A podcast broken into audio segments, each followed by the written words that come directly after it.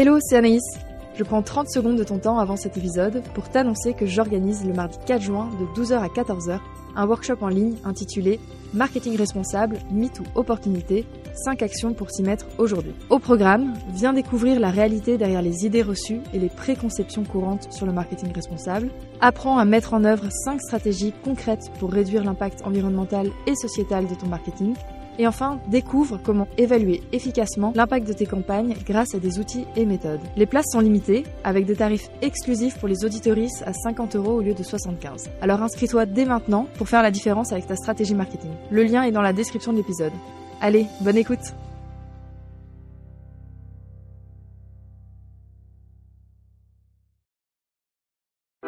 Bienvenue dans Slow Marketing, le podcast du marketing qui ne veut pas finir comme les dinosaures. C'est le premier podcast dédié à la transition environnementale dans le marketing. Je suis Anaïs, experte en marketing digital. Bonjour Jérôme, c'est un plaisir de te recevoir sur Slow Marketing. Comment ça va aujourd'hui?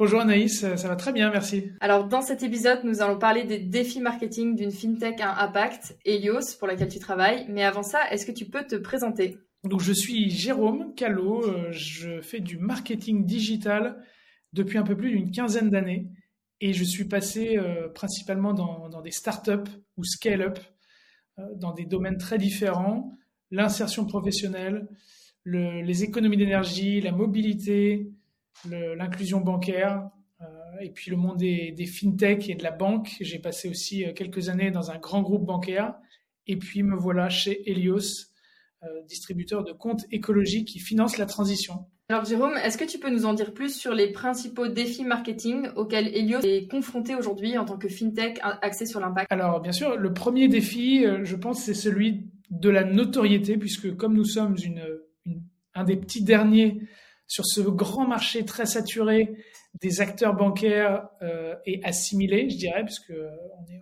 beaucoup à ne pas avoir de licence bancaire officiellement, d'avoir d'autres licences qui nous permettent de distribuer des comptes courants, euh, des comptes épargne, etc. Il y a un vrai enjeu de notoriété et c'est, c'est un gros enjeu pour Helios qui a été lancé en 2020 et dont les premiers produits sont sortis en 2021. Donc il faut réussir à faire parler de nous, en montrant nos, différences, nos, éléments distinctifs, et notamment en insistant sur cette promesse d'impact que nous faisons à, nos clients. donc ça, je pense que c'est le, principal défi.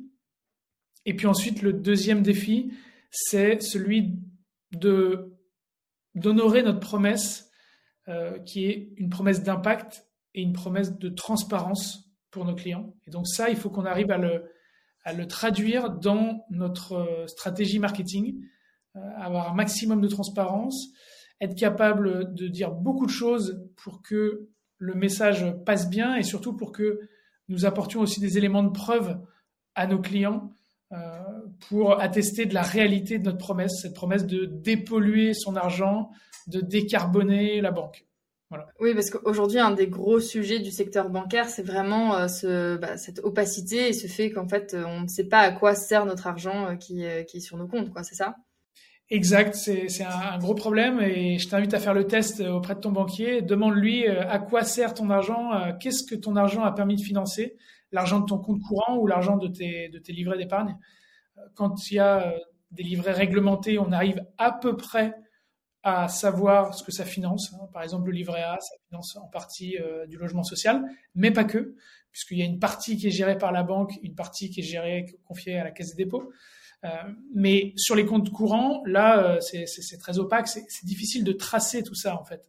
Mais le fonctionnement des banques, c'est je collecte des dépôts et grâce à ces dépôts que j'ai collectés, je peux en face créer des financements, accorder des financements à des entreprises.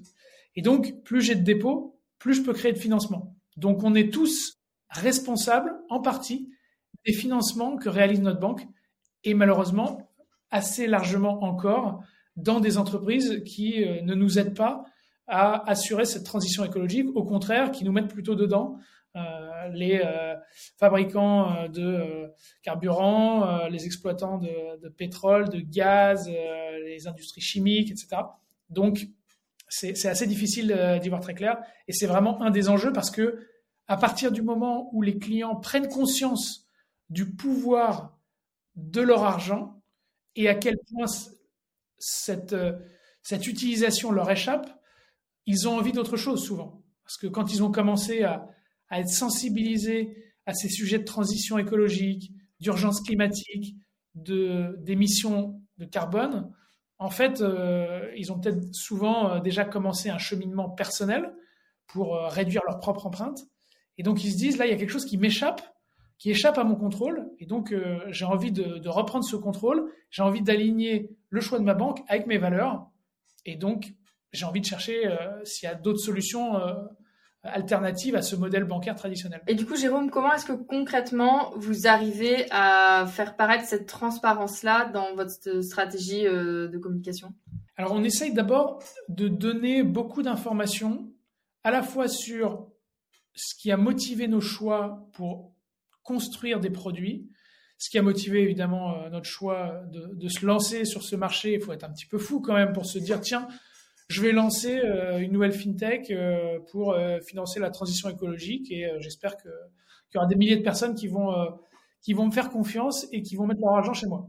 Donc il y a un peu, il y a, un peu de folie quand même au début, mais on essaie de motiver énormément et d'expliquer ses choix. Et puis on essaye d'impliquer énormément nos clients dans la construction et dans le développement d'Elios. Quels produits, quelles fonctionnalités, quel projet à soutenir également. Hein. Et ça, c'est un point qui est très important, c'est que sur le financement euh, de la transition écologique, on essaie d'avoir une très grande transparence sur les projets qu'on a financés. Et donc, sur notre site, sur notre app euh, mobile, on retrouve la liste des projets qu'on a financés, on retrouve le montant et on retrouve aussi l'équivalent CO2 de, des émissions qu'on a permis d'éviter en simplement mettant son argent collectivement au bon endroit et, pas euh, dans les banques traditionnelles. Et ça, c'est pareil, c'est quelque chose. Euh, il y a un petit compteur qui tourne, euh, qui est en, temps réel sur le site, dans l'app, etc. Donc voilà, on essaye, on essaie d'apporter des éléments de preuve qui sont des bah, des, éléments de transparence pour asseoir et légitimer notre message. Quand on discutait, tu me parlais euh, que un des, un des piliers aussi de votre stratégie marketing, c'était la co-construction avec les clients. Est-ce que tu peux m'en dire un peu plus? Oui, bien sûr. On essaye euh, en effet d'impliquer les clients euh, assez en amont en fait dans les process de réflexion et dans la, la, conception stratégique de nos produits. Donc la première chose qu'on fait, c'est que on demande à nos clients de quels produits ils ont le plus besoin ce qu'ils attendent en priorité. Donc, euh, évidemment, on a commencé par lancer un compte courant, mais assez rapidement, les besoins, par exemple, autour des comptes communs ont émergé. Le besoin d'un compte pour épargner a émergé également. Et puis, tout un ensemble de fonctionnalités, de pilotage budgétaire euh, euh, sont également sortis des conversations et des échanges qu'on a pu avoir avec nos clients. Donc, comment est-ce qu'on organise ces échanges? On fait beaucoup de sondages. Donc, euh, dès qu'on a besoin de poser des questions à nos clients, qu'on veut en savoir un peu plus, on leur envoie euh, des, petits questionnaires. On a souvent euh, des centaines, voire des milliers de réponses parce que justement, ils sont assez friands. Finalement, qu'on leur demande leur avis. Sur ces sujets bancaires ou financiers, nos clients ne sont pas forcément habitués à ce que leur banquier, entre guillemets, leur, leur demande leur avis. Donc, ils sont contents de pouvoir le donner. On essaie d'organiser aussi régulièrement des focus groups où on se réunit avec les clients, on peut euh, discuter euh, de, euh, de tel ou tel produit, on peut chercher à optimiser une partie de nos, process, comme par exemple l'entrée en relation, pour la rendre la plus simple, la plus fluide possible. On peut également les interroger sur, sur leurs besoins ou sur leur façon d'utiliser tel ou tel service bancaire pour essayer de, d'adapter nos produits à, à leurs usages, à leurs besoins. Et puis, dans notre app, on a aussi une fonctionnalité de, tableau de bord participatif qui permet à n'importe quel client de suggérer des idées, des améliorations, soit en termes de fonctionnalité, soit en termes d'offres, soit en termes de secteurs ou de projets à soutenir, à financer. Donc, euh, c'est un système où euh, je soumets une idée et euh, je, peux ensuite voter pour mon idée ou pour celle des autres. Et donc, il y a un classement qui se fait et finalement, c'est la, c'est la voix du collectif qui permet de faire émerger les, euh, les suggestions les plus populaires dont on essaie de tenir compte dans, dans le cadre de la, la, construction de notre roadmap, euh, produits, euh, services, etc. Voilà, donc cette co-construction, elle se, elle se fait très en amont et puis elle se fait aussi pendant la conception ou même après, parce que nous avons euh, construit euh, un club de clients ambassadeurs, qui sont des clients euh, particulièrement fidèles, particulièrement satisfaits, particulièrement actifs, qui se retrouvent ensemble et avec qui on a une relation et un, canal de communication un peu privilégié. Ces clients-là, on peut leur présenter des informations, des maquettes, des parcours en avant-première et obtenir aussi leur feedback pour ajuster les choses avant la sortie officielle des produits. Et puis, euh, on peut aussi leur permettre de, faire du bêta test. Donc, euh, on peut leur envoyer euh, un petit peu en avance le, les parcours, les écrans finalisés pour que, pareil, ils nous fassent des retours, du debugging ou des suggestions pour être capable de travailler rapidement sur des évolutions de, des produits ou des fonctionnalités qu'on sort. Voilà. Donc, cette, cette co-construction, c'est assez large, ça peut prendre plusieurs formes, mais on essaie vraiment d'impliquer le client au maximum. C'est très gratifiant, je pense, pour eux, et c'est très important pour nous parce que euh, sortir un produit qui n'est pas utilisé ou qui n'est pas compris, euh, ça serait la, pire chose euh, qu'on pourrait faire. Quoi. Cet aspect co-construction, communauté, il est dans toutes les étapes de, et tous les points de contact avec les clients, c'est ça? Oui, c'est ça. On essaie vraiment de le de le mettre un petit peu partout. Euh, surtout, on a des clients avec qui on discute sur plusieurs canaux euh, différents, et puis euh, il y en a d'autres qui, sont, plutôt adeptes d'un canal en particulier.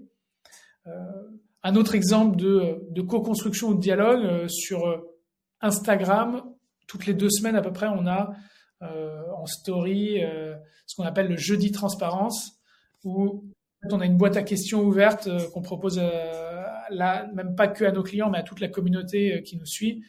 Donc tout le monde peut nous poser des questions sur euh, notre business model, euh, notre roadmap, les coulisses, comment ça se passe à l'intérieur de, l'entreprise, etc.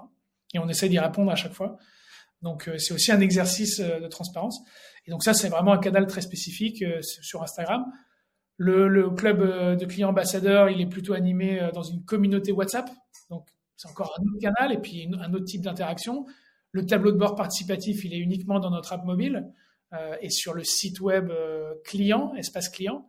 Voilà, donc on essaie de, c'est vraiment une approche euh, multicanal euh, de, de la co-construction et de l'implication du, du, client et, du, et de la communauté dans toute la chaîne de valeur de l'entreprise. Et puis je suppose que, euh, enfin, ce qui doit être gratifiant aussi pour le client, c'est d'avoir du feedback directement sur euh, le retour qu'on a fait.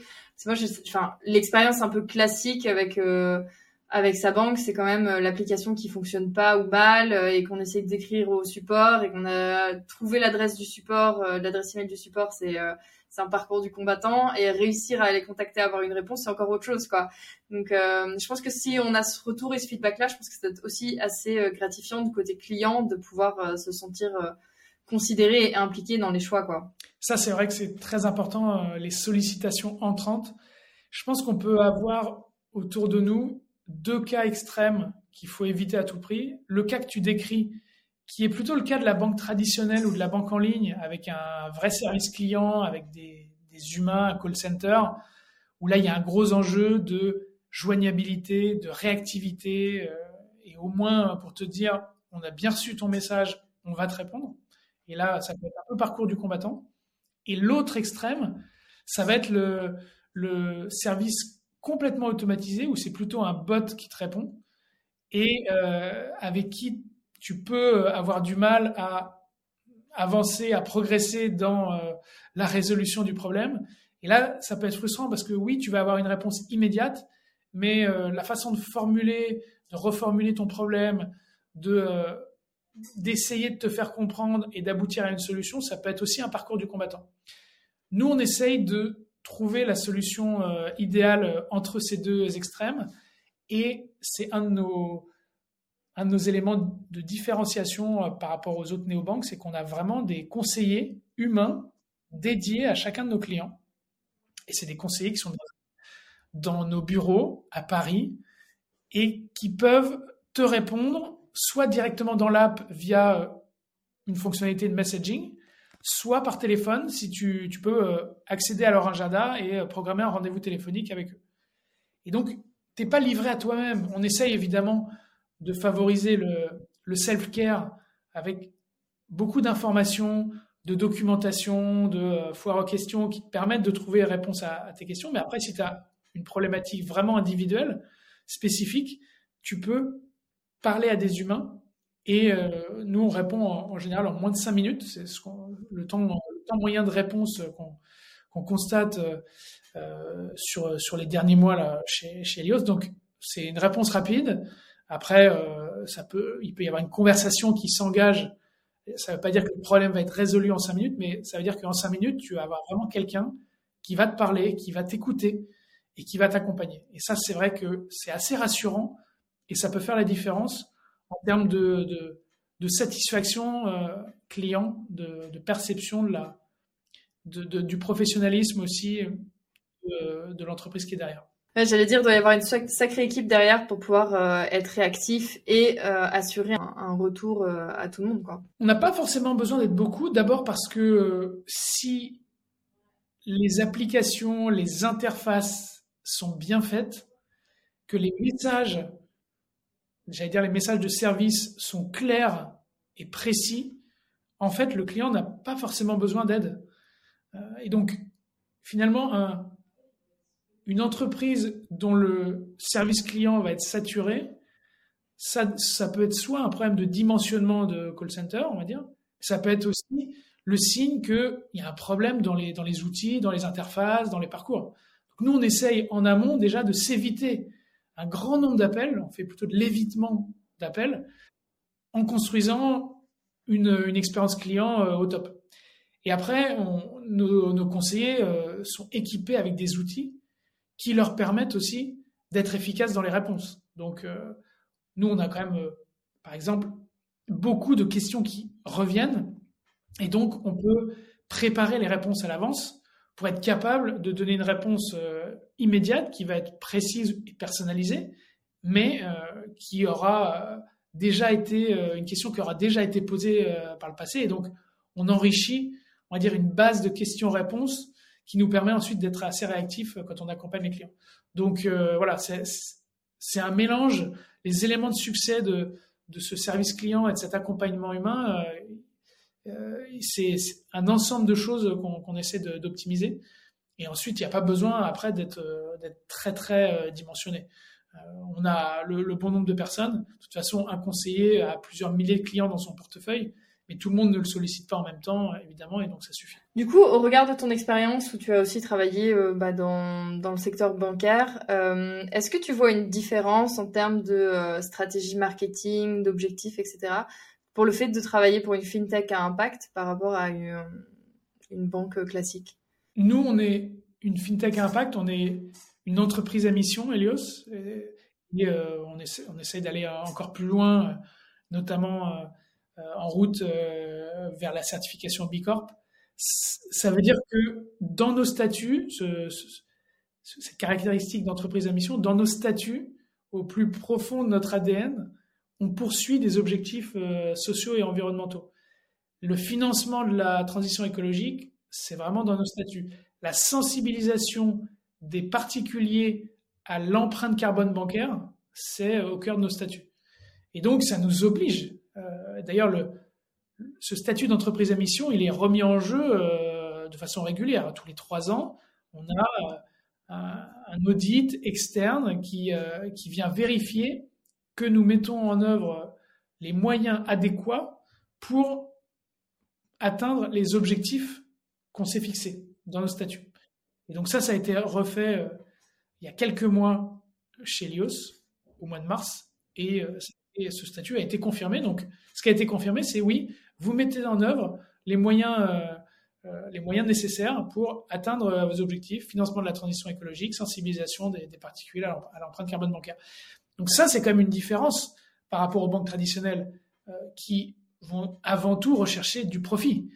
Vont chercher à servir leurs actionnaires avec les bons clients, les bons produits, et puis une, un, travail évidemment réputationnel qui, qui se poursuit tous les jours. Mais il y a quand même une recherche d'abord de croissance, de profit. et je dis pas que c'est pas ce qu'on recherche aussi, puisque c'est ce qui va nous permettre de grandir et de financer encore mieux, encore plus fort la transition écologique. Mais c'est pas l'objectif numéro un chez nous. Et je pense que c'est ça surtout la différence parce que c'est ce qui permet ensuite d'inscrire des engagements euh, sociaux, environnementaux euh, au cœur de toute la stratégie et toute l'exécution de la stratégie de l'entreprise ou pas. Euh, dans les banques traditionnelles, on voit bien que la stratégie RSE, c'est quelque chose qu'on rajoute, c'est une couche, une surcouche à la stratégie commerciale ou la stratégie purement business ou financière euh, dans l'entreprise. Et on essaye de, de trouver le moyen de faire parler un peu les deux, on va dire de poursuivre des objectifs euh, sociaux et environnementaux tout en faisant de la croissance, du profit, euh, améliorer ses marges opérationnelles, etc. voilà. Mais quand on le fait dans ce sens-là, souvent, ça veut dire que s'il y a un élément à sacrifier, ça va être plutôt la RSE que l'aspect financier. Nous, euh, c'est pas comme ça qu'on le fait, évidemment. Comme c'est inscrit au cœur euh, de, qui on est, ça veut dire que toute la stratégie, elle, se construit à partir de ces objectifs. Je pense que c'est ça la grosse différence euh, avec les modèles traditionnels. Aujourd'hui, comment est-ce que vous mesurez l'efficacité et l'impact réel de, vos stratégies marketing sur ces objectifs sociaux et environnementaux? Alors, on le mesure de plusieurs façons. D'abord, on le mesure juste en regardant évoluer notre base de clients. Est-ce qu'on a réussi à convaincre euh, de plus en plus de monde? Est-ce qu'on a réussi à collecter de plus en plus de dépôts? Et est-ce qu'on a réussi à financer de plus en plus d'entreprises? Aujourd'hui, on a à peu près 18 000 clients. Se construit progressivement et ça a plutôt tendance à s'accélérer. Après, il euh, faut être euh, réaliste, on est encore, on est encore une niche. Aujourd'hui, les plus grosses néobanques ont plusieurs millions de clients les plus grosses banques traditionnelles euh, euh, sont plus proches de la dizaine de millions de clients. Euh, nous, voilà, on en a un peu moins de 20 000. On a encore du chemin à faire et on est humble par rapport à ça. Mais on voit quand même qu'il y a une courbe ascendante. Et puis, on regarde aussi sur la partie financement, ce que je disais, aujourd'hui, avec ces 18 000 clients, on a pu déjà financer les entreprises de la transition écologique à hauteur de 6 millions d'euros. Donc c'est quand même pas mal parce que si justement euh, j'essaie de faire une règle de 3 par rapport à la base de clients euh, des plus grosses banques françaises, je me dis euh, le jour où j'aurai pas 18 000 18 millions de clients, en fait, ça fera un gros paquet de, de financement que je réussirai à accorder grâce à, à, cette, à cette collecte de dépôts et à cette grosse base de clientèle. Donc, on a quand même un, bon effet de levier déjà avec ces 6 millions d'euros financés euh, pour la transition euh, écologique.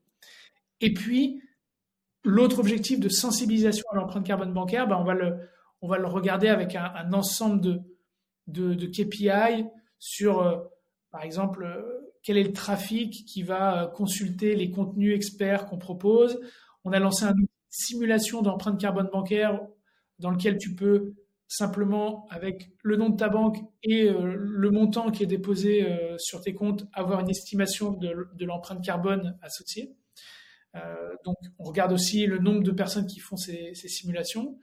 Et puis, on regarde aussi justement la taille de nos communautés, les gens qui nous suivent et qui veulent être informés, être sensibilisés sur ces enjeux et sur la, la façon dont on peut, à l'échelle personnelle, prendre part à, cette transition écologique. Donc euh, voilà, on regarde un peu euh, tous ces indicateurs et on se dit, voilà, j'ai sensibilisé plus de monde, j'ai réussi à financer plus d'entreprises, j'ai réussi à fédérer plus de clients pour grandir euh, et me développer encore. Très bien, super clair comme comme KPI et en même temps, ouais, on voit bien comment ça ça poursuit et ça permet de suivre ses objectifs sociaux et environnementaux. Jérôme, si je te dis slow marketing, tu penses à quoi? Alors, je pense à challenge, challenge parce que euh, c'est pas facile de, euh, de faire du marketing de façon éthique, transparente et de faire des choix, euh,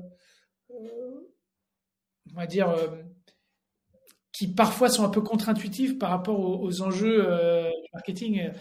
Ce que je disais au début, hein, enjeu de notoriété, enjeu de construction d'image de marque, on aura envie de se dire, bah, dans ce cas-là, je veux que tout le monde entende parler d'Elios. Je veux arroser. Euh, je veux mettre euh, partout. Euh, je veux saturer les espaces de communication, de publicité. et en fait, on essaye aussi de faire du marketing de façon responsable. On a fait, par exemple, notre bilan, notre rapport d'impact. Donc, on a fait le bilan carbone de l'entreprise. en plus de faire le bilan carbone de nos investissements, qui permet d'ailleurs de montrer que les comptes chez Helios sont parmi les moins émissifs en CO2 en France en 2022. Euh, et on l'a fait avec un, organisme externe euh, qui est spécialisé dans la mesure de, de l'impact et de l'empreinte carbone des entreprises, qui s'appelle Greenly. Mais sur la partie empreinte carbone de l'entreprise elle-même, ce qu'on a vu, c'est que le numérique et ce qui est associé finalement à la, communication, à nos canaux d'acquisition, à notre stratégie marketing, c'est quand même une part non négligeable de, ce bilan.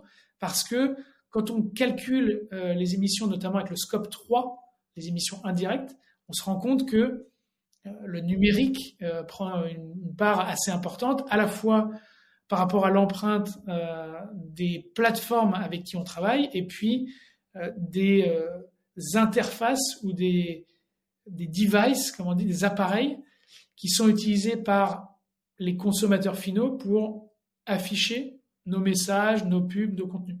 Et donc euh, là, c'est vrai que on s'est rendu compte que c'était euh, une part euh, importante. Alors les, les canaux d'acquisition les plus gourmands aujourd'hui, on, les met de côté et on les utilise pas. Je pense par exemple au programmatique, qui assez gourmand parce que c'est vraiment une logique de, ciblage très très large et ensuite d'affinage euh, des, euh, des, emplacements, des messages pour, aller, euh, optimiser les performances. Mais d'abord, je, vais, je vais taper très très large.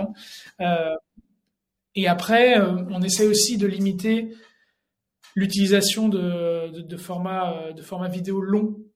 par exemple, sur YouTube, on a plusieurs formats.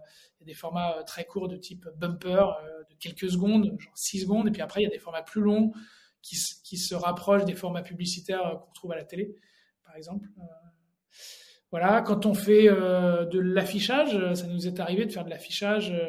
Euh, on avait fait une campagne d'affichage dans le métro.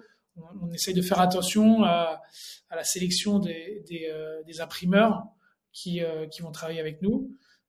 comment ils se fournissent en papier? Est-ce que c'est des papiers avec du label derrière, par exemple, issus de forêts éco-gérées?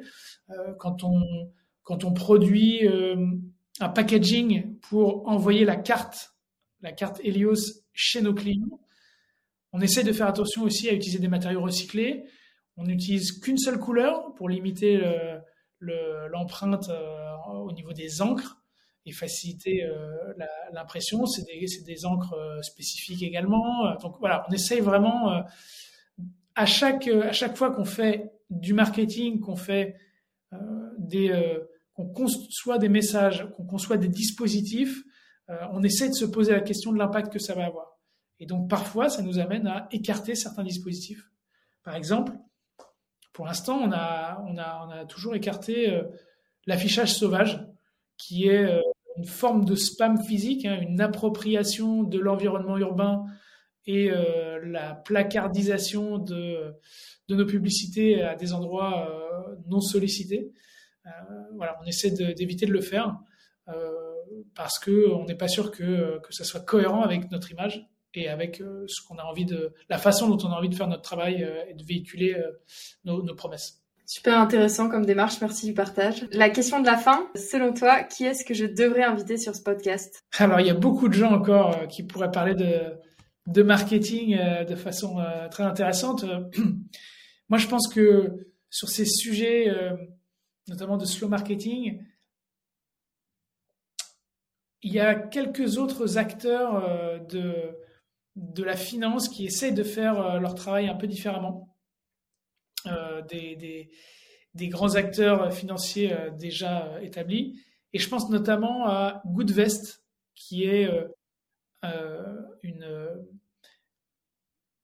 établissement qui, qui propose des assurances vie éthiques, qui va opérer une sélection très pointue très minutieuse des fonds euh, et, des entreprises avec qui travaillent ces fonds pour, euh, pour vraiment proposer de l'impact à travers euh, ce, produit d'assurance vie qui est, qui est si populaire chez les épargnants français.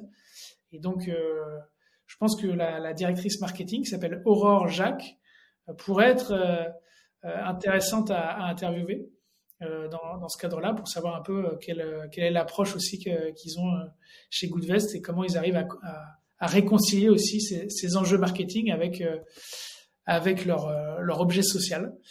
Euh, et puis après, je pense que ça pourrait être intéressant d'aller d'aller discuter aussi avec les grosses ONG de protection de l'environnement qui se font souvent connaître par des campagnes de communication et de publicité un peu choc. Je pense à Greenpeace, par exemple, qui, qui souvent utilise des, euh, des, mécaniques un peu virales, euh, des, images chocs, euh, des, visuels qui, qui, interpellent. Et donc là, ça peut être intéressant de voir comment est-ce que comment est-ce qu'on concilie le, le combat en faveur de la biodiversité ou de l'environnement avec avec ces, ces, méthodes, ces techniques marketing. C'est un arbitrage à faire. Est-ce qu'on considère que le, le jeu en vaut la chandelle et que il faut euh, massifier la communication pour, euh, pour être sûr de, toucher un maximum de monde. Et peut-être dernier point euh, auquel je pense, c'est Back Market, qui est aussi très connu pour, pour ses actions de communication décalées et qui promeut la seconde main dans, dans les produits électroniques. C'est vrai que même si les clients de Back Market viennent d'abord pour le prix, le discount qui est permis par euh, la vente de, produits reconditionnés. Bah, le deuxième, euh, le deuxième facteur euh, de, conversion, c'est quand même, c'est quand même cet, aspect écologique, environnemental. donc, c'est intéressant de voir aussi comment ils se saisissent de cette dimension-là et à quel point ça peut infuser dans leur stratégie marketing aujourd'hui. Super intéressant. Bah écoute, merci Jérôme pour euh, bah, pour ce partage d'expérience euh, sur Helios et, bah, c'était un plaisir d'échanger avec toi sur ces sujets. Bah, merci à toi. C'est tout pour aujourd'hui. Rendez-vous dans deux semaines pour un nouvel épisode. Si tu ne veux rien louper, abonne-toi à la newsletter ou à mon profil LinkedIn Anaïs Baumgarten. Tous les liens sont dans la description. Merci pour ton écoute et à très vite sur Slow Marketing.